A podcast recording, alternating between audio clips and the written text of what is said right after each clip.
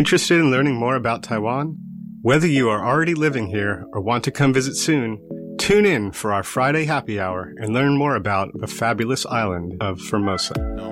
你是否想要训练你的英文听力呢？想要了解外国朋友们在台湾都做什么样的工作和怎么丰富他们的生活吗 ？You've come to the right place. Tune in each and every Friday from 3.05 to 4 p.m. with me, your host Beverly. 每个礼拜五的下午三点零五分到四点，欢迎收听国立教育广播电台的 Friday Happy Hour in Formosa。我是主持人 Beverly。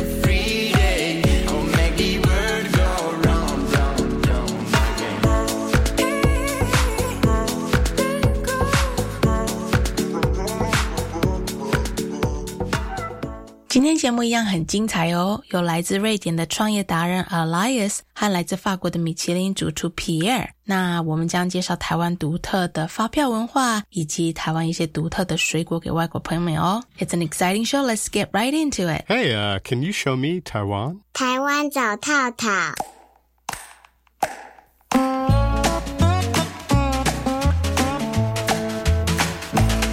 今天的小迷台湾台湾给套套单元，我们也要介绍景点，但是我想要介绍一个很多人很爱台湾的一个元素，那就是台湾一年四季都有不一样好吃的水果，难怪会被称呼成水果王国。Show me Taiwan. Today, instead of talking about places to go and visit, I'm actually going to talk about one of the things my boyfriend James's dad Jimmy loved the most about Taiwan when he visited three years ago. Taiwan is known by many as the kingdom of fruits. The subtropical island nation produces fruit all year round. Spring to summer is probably the best period to taste the wide variety of fruits in Taiwan. Besides the pineapple from our talent segment cooking demo later, there are many different fruits that someone not from Taiwan might not know about so I'm going to pick one from each season to introduce to you today. Springtime, wax apples, one of the fruits I missed the most when I was living in the States. It kind of looked like a giant pink nose, and though its name has the word apple in it, it tastes nothing like an apple. It's actually a very juicy and crunchy fruit with a very refreshing taste. I think I just cut some up yesterday and I had it for a snack during my break. Summertime custard apples. They kind of look like a bumpy Buddha's head, and there are two different varieties. Regular custard apple, which is more round, and the pineapple custard apple variety that's more pointy. This is a very sweet and rich tasting fruit, and the flavor, I don't really know how to describe it. I mean, it's good, but I think you might just have to come to Taiwan to taste it for yourself. Fall, pomelo is the fruit to eat around Mid-Autumn Festival. They kind of resemble a grapefruit, but here in Taiwan, people don't cut pomelo fruits like you would cut up grapefruit into slices, but rather we peel our pomelo and eat the fruits inside. Take a bit of work, but gosh, is it good. Kids love wearing the peeled pomelo skin on their heads like helmets. I'll be sure to post one on our show IG this weekend to show you. Wintertime. Most people outside of Asia probably don't see sugarcane display at their grocery stores. Here in Taiwan, when sugarcane is in season, you will see stands on the streets that sells them, either all cut up in bags or they juice the sugarcane. If you bought the sugarcane peeled and cut into shoulder length pieces, what you would do is chew it and suck on the juice and make sure you spit out the sugarcane fiber. It's kind of messy fruit to eat, but it's one of my favorite as well. Also a quick tip. The best place to buy the freshest fruits when you come to Taiwan is the traditional market. Just FYI. 若是你有外国朋友跟我男朋友的爸爸一样爱吃水果的话，其实不妨多介绍他们吃我们今天介绍的一些比较独特的台湾水果哦。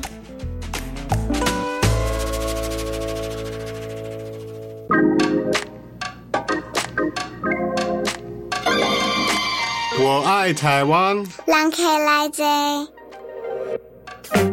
我觉得外国人在台湾创业这个话题一直是我想要在节目里面推广的，所以这个礼拜的我爱台湾狼可以来接我邀请到了 Dragons Chamber 台湾的 Elias 来跟我们分享他在台湾的创业历程。I'm so honored to have another super entrepreneur, Elias from Dragons Chamber Taiwan, on our show. I have so much I want to talk to him about, so let's just jump right in and get started. Welcome to our show, Elias. Can you say hi to our listeners and tell us a little bit about yourself? Hi, my name is Elias, and I am from Sweden. I've been here in Taiwan since uh, year 2000, so just clocked uh, 22 years. Wow, that's a long time.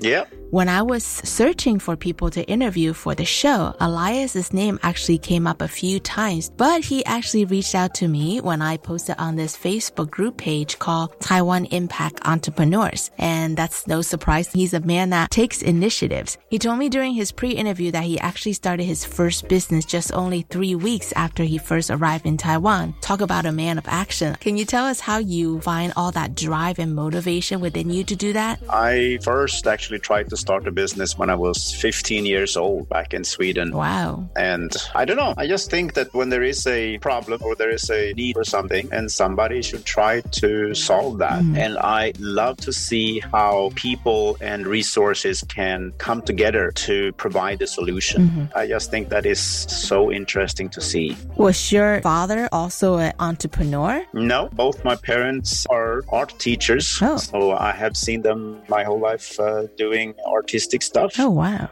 And, you know, my parents sometimes ask me, where do I get this business side of me? But I actually think that, you know, me seeing them in a classroom, having to get up and somehow make a bunch of teenagers listen to what they say and and so on, that's marketing to me. That's a sales job if I ever saw one. So I think we all would agree that starting a business is not an easy thing to do. Not to mention you've actually invested in over 10 companies in the time that you've lived here in Taiwan. Yeah. You've actually written a book about your experiences in this subject. Is that correct? Yeah, kind of. So, about 12 years ago, I was on my way home to Sweden and I stopped by the airport in Bangkok mm. and I walked into a bookstore there and I saw a whole shelf of books called How to Start a Business in Thailand. And at the time, for many, many years, I've been organizing events for foreign entrepreneurs here in Taiwan. And I knew that pretty much everybody always had the same questions over and over again. So, when I came back to Taiwan, I decided I'm going to write a book called How to Start a Business in Taiwan. And basically, it's uh, 300 plus pages about all the boring stuff that we all need to know about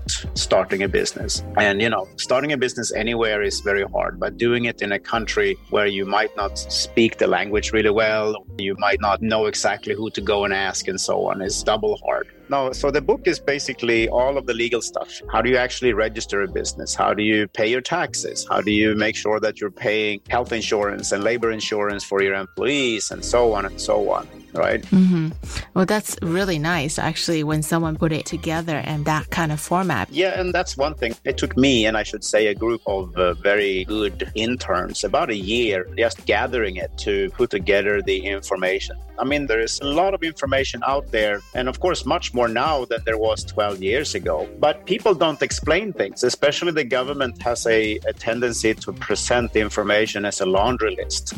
You know, if somebody asks you, you know, what's the difference between this type of corporate form and this type of corporate form, and they just say, well, there's this and there's this, you can choose. And then you try to understand, well, why should I choose this over this? And it took me probably three or four conversations with various government people and uh, accountants until I could write down on a piece of paper, you know, why you should pick one over the other. Right. And that took a lot of time and me really asking the dumb questions. why is this? What does this mean? And insisting on having an answer. And If I couldn't get an answer, then it probably wasn't important and let's just leave it out kind of deal. Well, asking question is definitely a key. And I think a lot of that is lacking maybe in the Taiwanese society. People kind of take things as is, you know? So in the 22 years Elias lived in Taiwan, he's actually started a few businesses as well. Did you have any particular type of business or sector that you were interested in working on?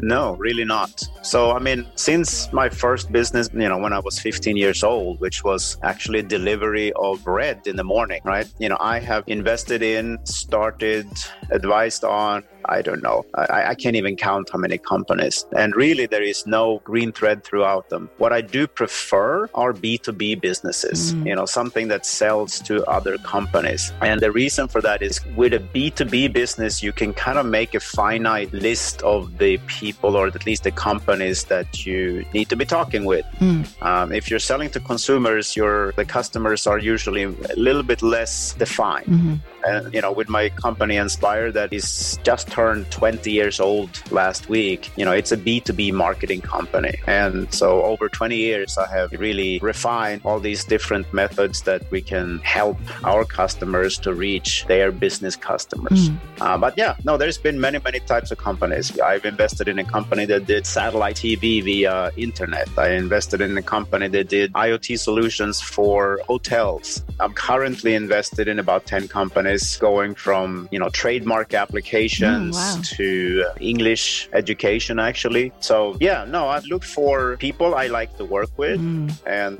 companies where I think that maybe my advice together with my money can be uh, useful. Mm, that's cool. It's like the Shark Tank. Yeah. Well, Elias actually operates the Dragon Chambers Taiwan. Can you tell us what that organization is all about? So, Dragon's Chamber is a cooperation between myself mm-hmm. by Musa Trademark, which, okay. as it sounds, a trademarking company, and then the Canadian Chamber of Commerce, and all great organizations that do a lot of great work here for not just Canadian companies, but people from all over the world, really. The three of us are, are co organizing Dragon's Chamber, and, and we started Dragon's Chamber, I think we've now done it six times, and it's a pitch event where we specifically allow foreign entrepreneurs to come to us and we give them advice about their business and their presentation. And then we have a big finals event in November where they get to get up on a big stage in front of hundreds of people and get exposure. So more people can get to know them, mm-hmm. they can find ways to getting resources that they need, including in investments. And another reason why I'm doing this event is because I want to help the Taiwan society to really see what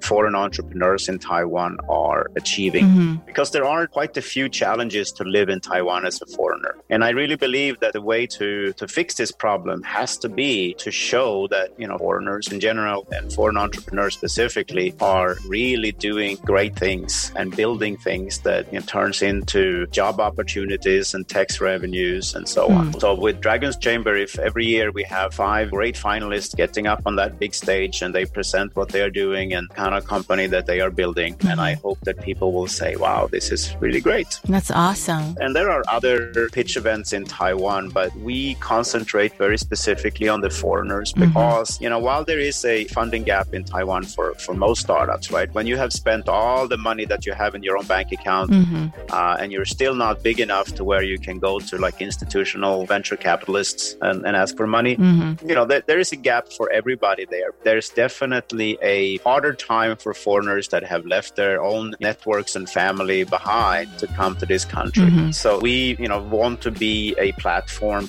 specifically for these foreigners to get exposure and hopefully find the resources that they need. Mm, that's really awesome. I love how instead of just enjoying the fruits of his own labor, Elias actually tried to share the knowledge he's gained over the years with others and goes above and beyond by promoting foreign entrepreneurs in Taiwan. And you touched a little bit on what are some challenges and difficulties foreign entrepreneur faces, but you yourself as a foreigner boss with many Taiwanese employees working under you, do you see a different style of communication or rather work ethics when compared to to your home country of Sweden? Work ethics, I would say no. No. I mean, I would say uh, are Swedish people hardworking? Yes. Are Taiwanese people hardworking? Yes, definitely. Mm-hmm. Is there a difference in working styles? Yes, definitely. I mean, mm-hmm. the Taiwanese school system mainly promotes for people to work individually and, you know, take tests and stuff like that. And it's a little bit harder to get people to work in teams, mm-hmm. to brainstorm, to, mm. you know, collectively solve problems.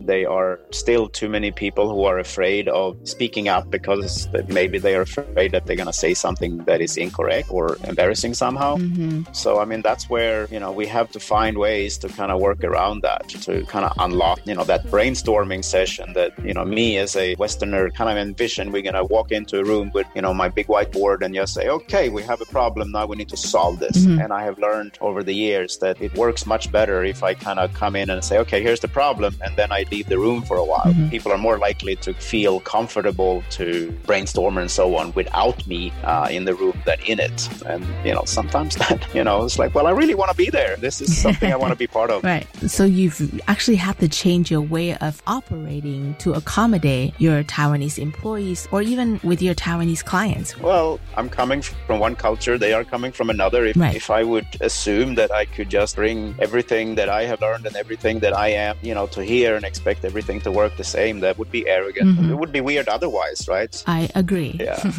Well, as much as we all love Taiwan, I always make a point to tell all my guests that I don't want to just talk about the good things about Taiwan. I really want to explore more of these different challenges and different things that we really can improve upon as a country or as a society as a whole. What do you see is the biggest flaw or challenge in the Taiwanese system that hinders expats from excelling in this country? Well, that's a very long discussion. Yes.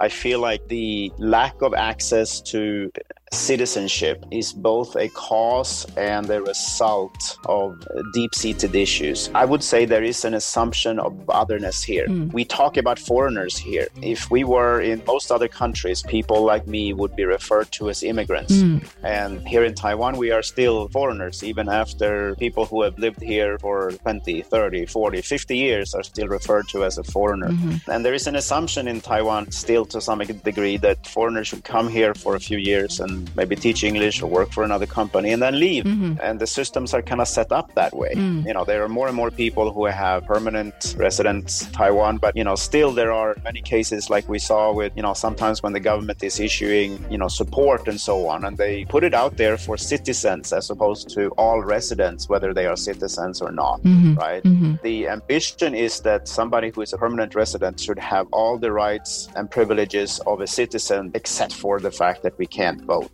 But in reality, that is often not the case, right? Mm. When when the government is doing something like, for example, the COVID relief and stuff like that, and often it's put out there for citizens. Mm-hmm. So I would say, you know, this assumption of otherness seeps into a lot of other things. Mm-hmm. You know, when programs are being created for foreigners, whether they are uh, government or, you know, let's say from the banking sector and so on, often they create parallel systems. Mm-hmm.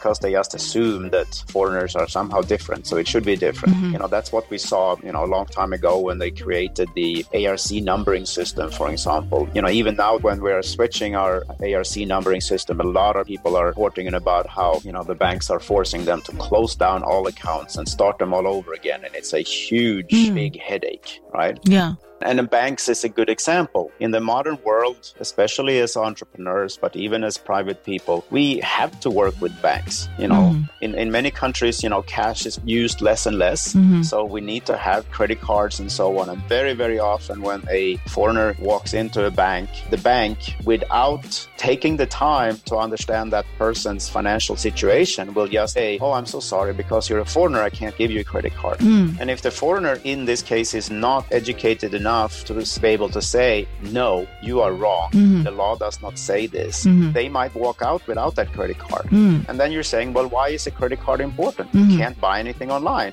So that's a problem. And we have done surveys of foreign entrepreneurs about their challenges in Taiwan. And the banking system is the, the number one problem. And there's even been like some people have even mm. posted things like, you know, my next startup will be based in another country so as to avoid Taiwan banks altogether. Wow. Or somebody who said, you know, I've lived here for a long time. I couldn't open my company in Taiwan because no bank wanted to create a bank account for me, you know? Mm-hmm. So the Taiwan government is spending a lot of money and, and efforts on trying to promote Taiwan as a place for people to come to start businesses and so on. Mm-hmm. Well, guess what? If they can't get the credit card um, or mm-hmm. if they can't get the bank account, Yeah. they simply can't live here. It seems like banking is really a big issue. Is there any projects you're working on right now that touches on this issue? So, so this is something that will come out here over the next few months. But for years, I've been meeting with banks. I've been meeting with chairmen of banks, CEOs of banks, and, and branch managers, and so on. And I've been trying to find a bank that says, you know, please assign one single branch to be the foreign banking branch, hmm. so to speak. And the reason for that is that, you know, I understand why the banks are not super excited about foreigners because they don't see foreigners as a, a really good market, hmm. right? Because, you know, know, they are afraid of the language issues. They are probably, in terms of Americans, they are afraid of all the paperwork with, mm. with the American government, which is bullying everybody. And they are afraid of, well, I'm not really used to dealing with foreigners. And again, mm. they, they kind of assume that the laws are different. Mm. For example, I was speaking to a, a, a manager of a branch, and he was telling me, Elias, you know, one of the reasons I can't work with you is because I can't get a credit report on you. Mm. And I said, that doesn't sound right. I've lived here long enough. There should be a credit report. And he said, yeah, no, you're a foreigner. I can't get it. Mm-hmm. And I said, well, can you wait for like 30 minutes? Yeah. So I went down to the Joint Credit Center. I paid 150 NT. I got my credit report mm. printed out and I went back to him and I showed it mm. to him and he was completely surprised. He absolutely assumed that because I am not a Taiwanese citizen, mm-hmm that he could not apply for and get the credit report on me. Mm-hmm. You know, it's not personal per se that they don't really want to do business with me or another foreigner. It's just, you know, fear really that, that it's going to be somehow inconvenient and maybe embarrassing to deal with this person. So we're a group of people that kind of decided to flip this uh, mm-hmm. uh, and start saying, well, instead of trying to find a bank that magically will change their mind, mm-hmm. let's do other things instead. So we're going to start having having workshops where we are teaching foreigners about what the law says so that the foreigner can be informed. For example, you know, if you're going to go and apply for something at the bank, why not stop by and get your credit report first? Why not print out your income bank book first and highlight your salary and so on? So that when you are walking in there and sitting down in front of mm. this person, you can, so to speak, bypass a lot of these, uh, you know, you know, I don't know, or whatever. Just put it in front of them. And then the next step after that will be we're planning to pick one bank and one bank branch, one that, you know, a reasonable number of foreigners have said that they have a good experience with. And we will actually promote that mm. throughout the foreign community. Mm. And the hope would be that as more and more foreigners visit that bank and put some of their money in there and the amount of money under management goes up, we hope that the teller you know, in the bank will just naturally, you know, get used to mm-hmm. the the service issues that foreigners are doing. After, you know, they've seen mm-hmm. the third, the fourth, the fifth foreigner asking about credit cards, for example, they will know what the law says, right? Mm-hmm. And we also hope that the branch manager, as he sees the amount of money on, under management that are now coming from these foreign entrepreneurs and foreign foreign residents, they will say, "Ooh, mm-hmm. there's a business opportunity right. here," and they will call the manager of their wealth management office and say, Do you have anybody who can speak English who maybe can talk to these people? And they will say, Well, I don't, but maybe my intern that I just got can help me. And, you know, let's get on, on that. Mm. So if we can tap into, you know, and show them that there is a valid market here that they should be right. servicing, I think we can change these things. I love that. If the system doesn't change, why not change how you tackle these issues differently? One of the big reasons why I can spend time on these kind of things uh-huh. is because I have fantastic people working for me. That's awesome. And the great majority of my employees are local, mm-hmm. right? I mean, sometimes in the foreign community, we do get a lot of griping about, oh my God, you know, why can't I get them to do what I want them to do? It's like, come on. you know, there are fantastic companies in Taiwan that is producing fantastic products. So, you know, I just happen to be extremely uh, lucky to have fantastic people working for me that, you know, are coming to work every day and doing great things for our customers. And that gives gives me the freedom mm. to spend some time on, you know, solving maybe bigger issues or at least poking at them, mm-hmm. you know? Mm-hmm. I read somewhere that there are a million people living in the US and Canada that has Taiwanese citizenship, mm. right? Like there are, you know, all of these Taiwanese people that left Taiwan, moved to the US and Canada, got themselves a second passport. So, you know, why on earth would we not have the same right here in Taiwan, mm-hmm. you know, for those of us who choose to come here, you know? It's been such an informative chat today, Elias, and it means a lot to me that you're able to be here to chat with me about these very important subject matters that I've been meaning to address on my show. And I hope by us talking about it, it will get more people to be aware of these issues and start thinking about it because acknowledge and understand the need for change is the first step towards change. Thank you so much, Elias. You're absolutely welcome. And I mean, it all comes from the fact that we love living here. Mm-hmm. This is a fantastic country and we want to work together to make it better. Yes, teamwork, right? Absolutely. Thank you, Elias. Thank you.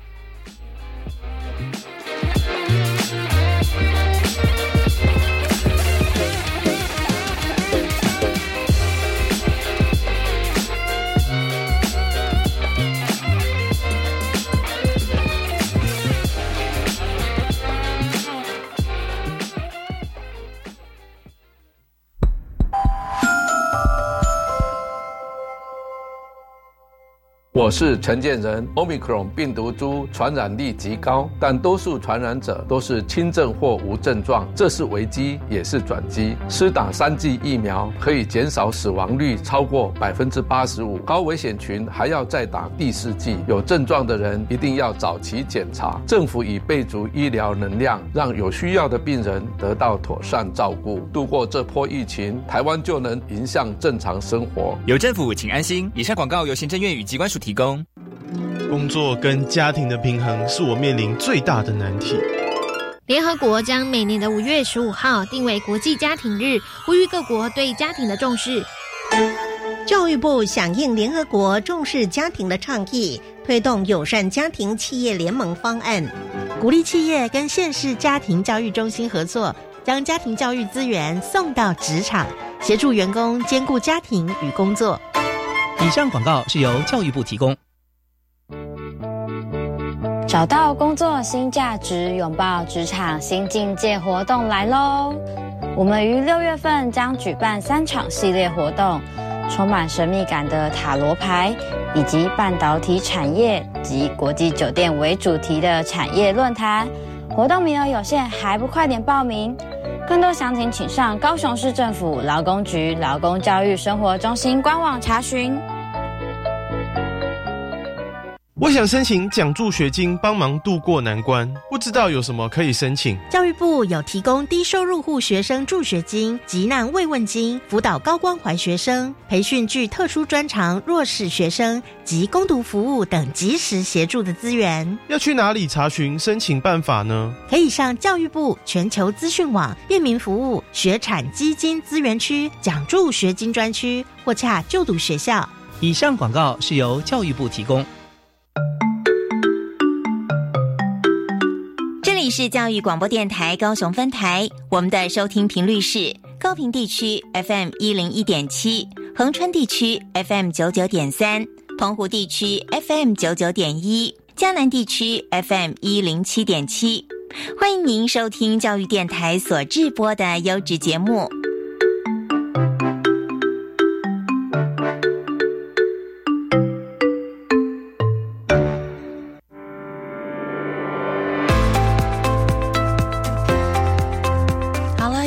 What's Happening 台湾这个单元，我们用英文以说新闻的方式，提供给外国朋友们了解台湾这一个礼拜的一些重要大事。This is our news segment of the show, What's Happening Taiwan, where each week we feature one news story from Taiwan for our listeners. I know there are a lot of news news this week, but rather than talking about something COVID or foreign policy related, I actually want to touch on a much lighter note. So here in Taiwan, when you go shopping, you almost always get a government receipt. If you didn't know this yet, make sure you listen up right now. Do not throw away these receipts because these receipts are actually lottery tickets. You might ask, why do the Taiwanese people have this? Well, in an effort to get the merchants to keep things on the books, the government came up with this receipt lottery system. The goal is to give the consumers an incentive to ask for receipts so that the retailers cannot avoid paying taxes on the revenue.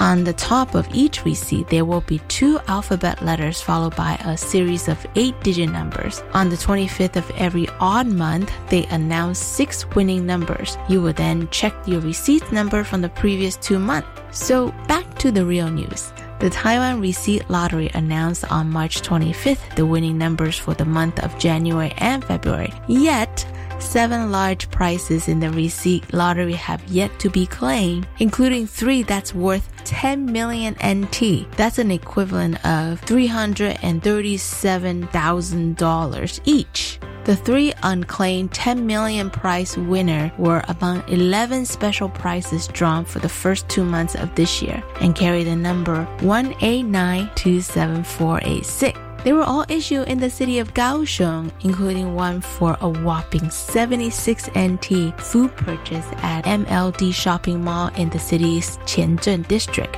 One ticket was issued for 139 NT at a 7-Eleven convenience store in the Sanmin district in Kaohsiung. While the other one was for a hefty 7,616 NT at a fashion store in Gangshan. Meanwhile, for the 12 grand prize winner of the 2 million NT each were also unclaimed as of Monday. They were issued for 110 purchase at an ice cream store in Pingtung County, 273 NT spent at an app store, and 65 NT for cigarettes, as well as 125 NT for food at two 7-Eleven convenience stores in Tainan. If any of those purchases sound remotely familiar to you, please make sure you go claim those prize money before the deadline on Sunday. You might ask, I'm not Taiwanese, can I still win? Well, yes, of course. As long as you have a valid visa, you will get a stab at this receipt lottery just like every other Taiwanese person. As you can see, you don't even have to spend a whole lot to win just as long as your numbers match. So, right after the show, make sure you go check all your receipts. 今年一二月期特别奖以及特别奖的中奖发票到现在仍然有三张一千万以及四张两百万的奖金还没有被领取，其中三张还没有领取的千万大奖，通通在高雄市开出，最低消费金额只有新台币七十六元 元而已哦。今天也趁这个机会，跟可能不太知道台湾的发票可以拿来兑奖的外国朋友们介绍一下台湾这个特别的东西。记得听完节目以后，赶快去查一下所有的发票，搞不好明天一早起来，你就是千万或者是百万富翁哦。好，今天的新闻就到这里。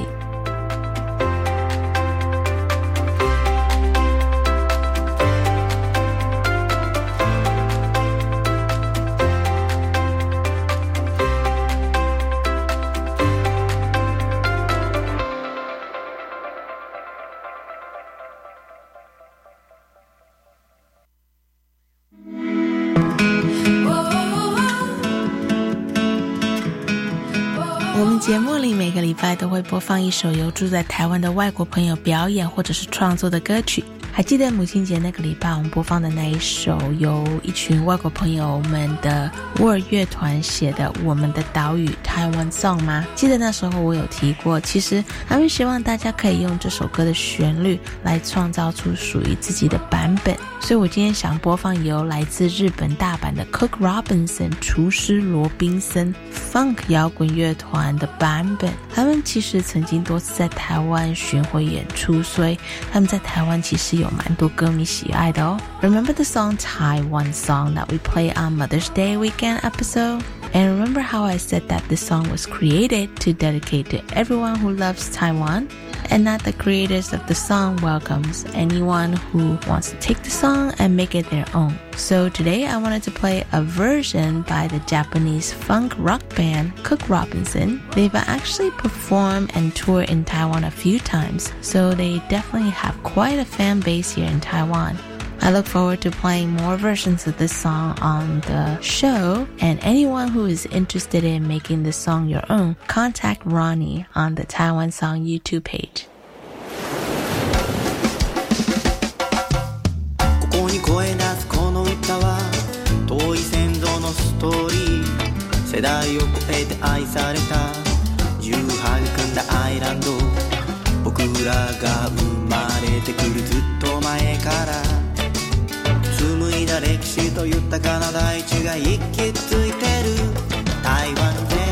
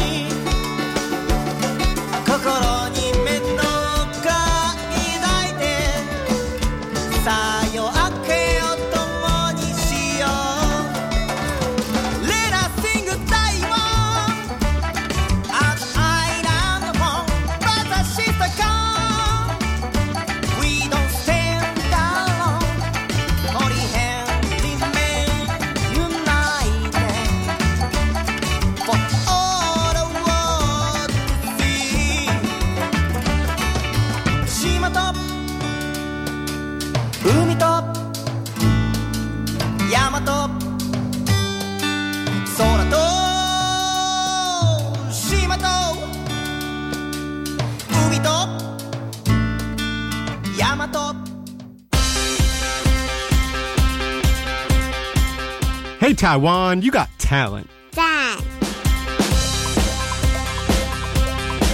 好了，又到了 Taiwan's Got Talent 外国朋友秀才艺这个单元。我们每一集都会邀请特别来宾来跟听众朋友们分享他们的才艺或者是嗜好。 Everybody knows that Taiwanese people love their food. Many restaurants in Taiwan have received Michelin stars in the past. And today we've invited someone who's worked for many Michelin stars chefs in France to share his passion for food and hosting. Let's welcome Pierre to our show. Hi, Pierre. Hi, bonjour. My name is Pierre. I love bonjour. Can you tell our listeners a little bit about yourself if your bonjour didn't give it away already? yes, so I'm Pierre. I'm French, and um, uh, I grew up in Burgundy, which is right in the middle of France. The main town in Burgundy is called Dijon. Some of you know Dijon because it's the place where they made the mustard before. And um, I live now in Taiwan for two years. So, Pierre, can you tell us what did you used to do for a living before you moved to Taiwan? Before I moved to Taiwan, I worked in a mini five-star hotel, Michelin star restaurant in France, in UK. Hospitality been always a passion for me, as well as traveling. Mm-hmm. And the last job experience I had was in Saint Lucia, mm. the little island down in the Caribbean Sea. Mm. Working in a five-star hotel, Michelin star restaurant in France and UK actually teach me a lot about hospitality, about how to treat people and how to choose uh, the right products to be able to make a good recipe, as well a sense of how That's awesome. I'm curious, since you made your move to Taiwan, have you been able to pursue your passion for the food industry here in Taiwan? Yes, indeed, uh, Beverly. Since I moved to Taiwan, I actually helped two restaurants with the opening. Oh, wow. So what we done is uh, set up the SOP. So SOP is a system operation procedure. We design the menu. We organize the staff with uh, timing, uh, making sure they arrive and leaving at the right time to give a guest a right experience. We as well done cost control because in in hospitality, when you run a restaurant, a restaurant is is a business as well. Right. So you need to do some cost control. And on the top of that, I'm doing as well some conferences around Taiwan. Hmm. So the conferences will talk about how we treat a guest in a dining room, how we make people feel special hmm. in every moment from the moment they come in the restaurant and come out of the restaurant. Mm-hmm. I'm doing as well some cooking show a little bit and as well as afternoon tea party hmm. or different catering party if people want to organize their birthday or anything I can cook or do a buffet or all those kind of things. Wow, you're doing a lot in Taiwan, Pierre. Thank you. That's awesome. You've had so much experience. What do you bring to these Taiwanese businesses that you are consulting? So those uh, restaurants, the, the big issue at the moment is finding customer marketing the, themselves, mm. as well as creating new dishes and especially explaining the new dish to the guests. Mm. Because the majority of people, they basically always eat the same thing. Mm. They deep in the, the culture and they love the culture and they don't know the, the food coming from outside Taiwan. Mm. So when you create new dishes, of course you need to explain to people how it's been cooked, mm-hmm. how it's been prepared, mm. which kind of products you use, where do you find them, mm. how you heat it as well, you know, how you can eat. Yeah, yeah. is quite a new concept for some people to, you know, to go in a different type of restaurant. Yeah. So to those restaurants which I help, I'm doing all those kind of Uh-huh. things. So designing new recipes, easy to make, to understand, and recipe quite quick as well because in Mm. Taiwan, uh, people like to to be quite quick. In in France, for example, we we happily spend three to four hours sitting down enjoying a meal Uh-huh. with a little glass of wine Right. where in Taiwan is more come in, come out, you know, or take away. So uh, it's a completely different culture. So I try to help them to mix both Mhm. and find the balance between both and give the guest a, a great experience on food and hospitality in general. That's awesome. It's like you're telling the story essentially for the food to be presented to these customers. I love that. I know that you prepare a special demonstrations just for our show. Yeah. And I know everyone, this is a radio show. You can only hear us and not see us. But don't worry, I will post a video later on this Pierre demonstration on our station website as well as our show Facebook page.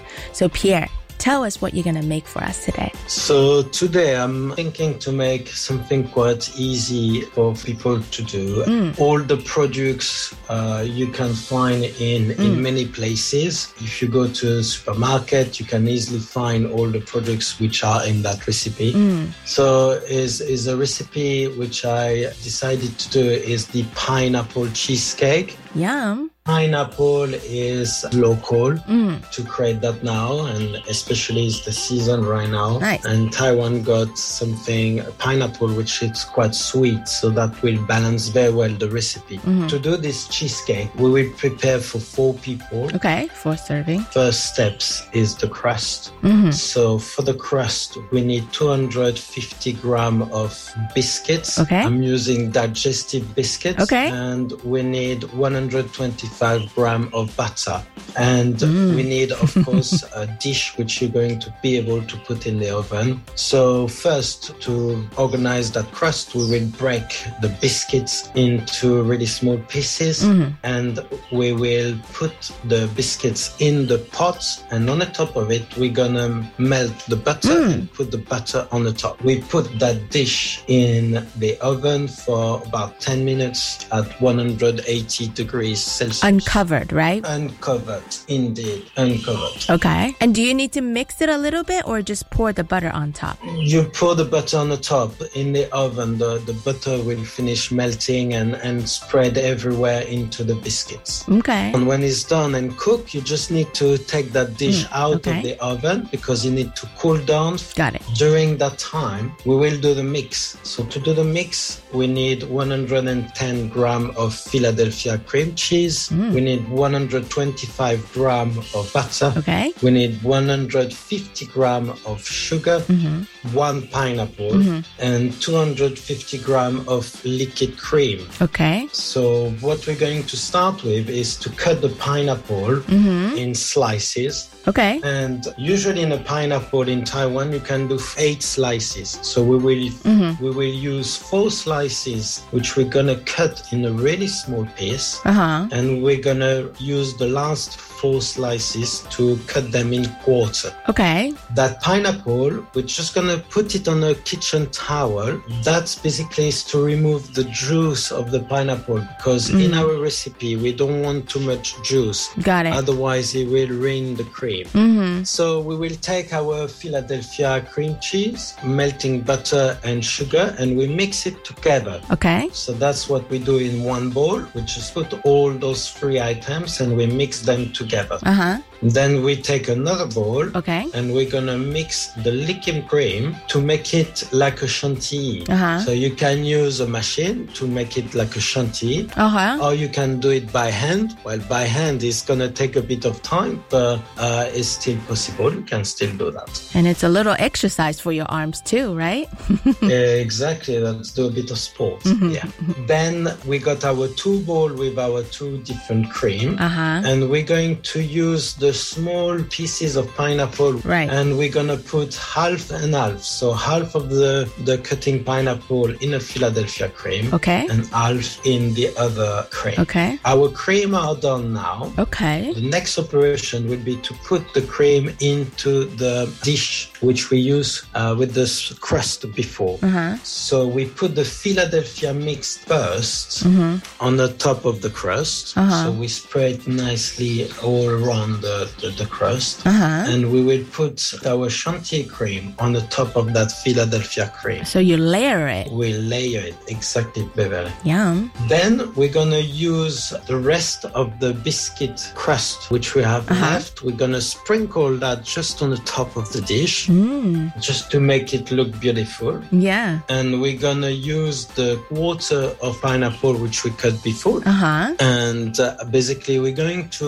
leave that for about two hours in a fridge. Uh-huh. Then you can basically just take it out of the fridge, take a spoon, and dig into it. Wow. So besides baking the crust, there really isn't that much baking to this. No, the baking the crust will be ready to give that uh, lovely flavor to the biscuits and make it crunchy. Mm-hmm. Uh, that's the idea. Okay. And all the rest is more like cream mixing texture more than cooking. This actually sounds really simple and easy to do, and you can even do it with your kids. Yes. But I do have a question because a lot of Taiwanese people like their dessert not so sweet. So if they want to cut the sugar or cut the cream and all that kind of stuff, would they be able to do that? Yes, indeed. The sugar are there just for the taste, really. So Mm. uh, the sugar doesn't bring any any texture to this recipe. Okay. It's not always the same, but for this recipe,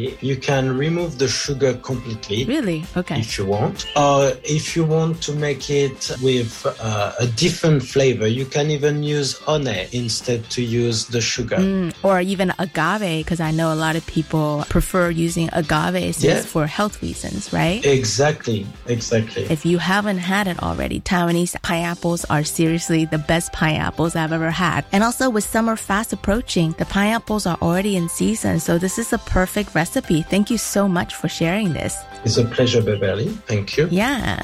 Well, I love asking people who work in the food industry this question, Pierre. Since you've been living in Taiwan for a little while now, what's your favorite food in Taiwan? When I arrived in Taiwan, one of the first things I actually done when I arrived in Taiwan, I find one of those little local restaurants Uh-huh. and they had that lovely little bowl there. And I thought like, well, that's quite interesting. And um, I realized uh, they call that in Taiwan the ba wan. Ah! yes, that's my favorite food.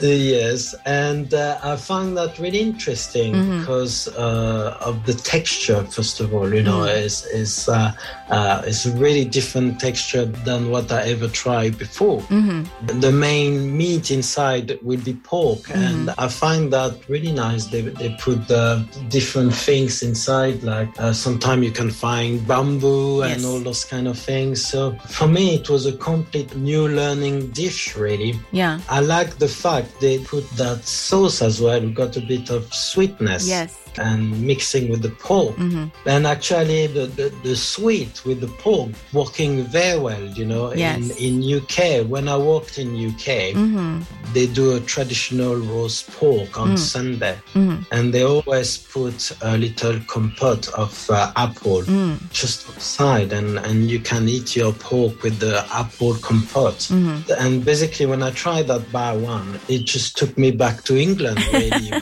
with that that idea in mind, is is a really uh, is a really great things, and I was really pleased to to see that in Taiwan, and uh, and and it's something uh, I always eat a Bawan once a week. really? Yes, I always keep one there where where I got that. but once a week, I want my Bawan. Yes.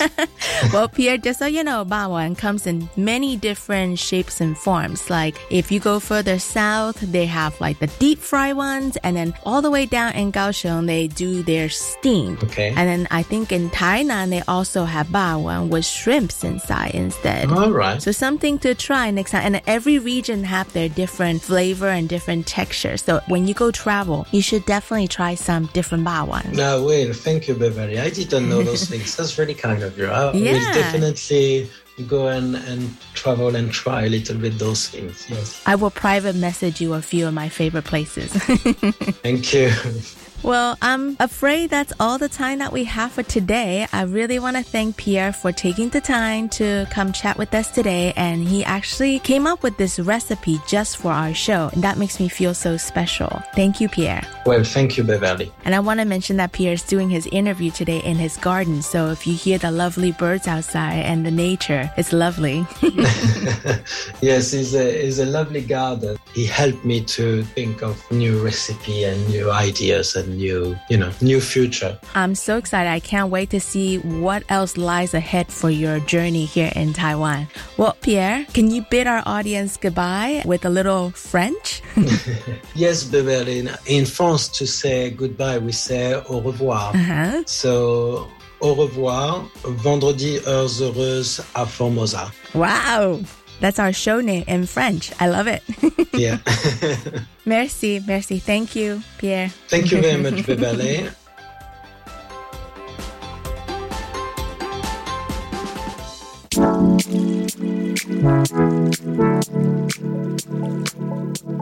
又到了节目的尾声。其实每次当我采访完特别来宾的时候，我都会觉得哇，正面能量满满。我真心觉得我们节目的来宾们真的是太优秀了。今天的瑞典创业达人 Elias 用非常正面的方式跟我探讨了外国人创业家在台湾会遇到的一些种种问题，尤其是针对银行开账户或者是行政方面的种种问题，还有外国移民若是真的想要入籍台湾的话，真的是困难重重。但是对于他们这些爱台湾、在台湾扎根的一群人，他们真的是希望能够用非常平等的方式成为这个国家的真正一份子。我觉得这一些话题真的很值得大家一起拿出来讨论。而且我觉得 Elias 最棒的地方，其实是当他遇到困难的时候，与其等身边的人或者是事情去改变，他会利用这个机会来改变自己的处事方式。这个真的是很值得大家多多去学习。另外，真的要谢谢法国厨师皮耶尔替我们精心设计了这个凤梨起司蛋糕的食谱。希望有像皮耶尔一样这一种优秀的五星级餐饮业者，可以带动台湾的 fine dining 文化，可以让它更上一层楼。好了，今天的节目就到这里。That's all the time we have for this week. I want to thank our guests Elias and Pierre today. You both brought so much to the show. I hope to have both of you on the show again sometimes in the very near future. We hope that you will join us at the same time next Friday from 3:05 p.m. to 4 p.m. Until then, enjoy the rest of your day and have an awesome weekend ahead. And in case if you are trying to figure out what to do this weekend, you can always make Pierre's pineapple cheesecake. 希望大家能够有个美好的周末。下礼拜五同一时间，下午三点零五分到四点，请继续收听 Friday Happy Hour in Formosa. This is your host Beverly signing off. 再会，下礼拜见。See you next week.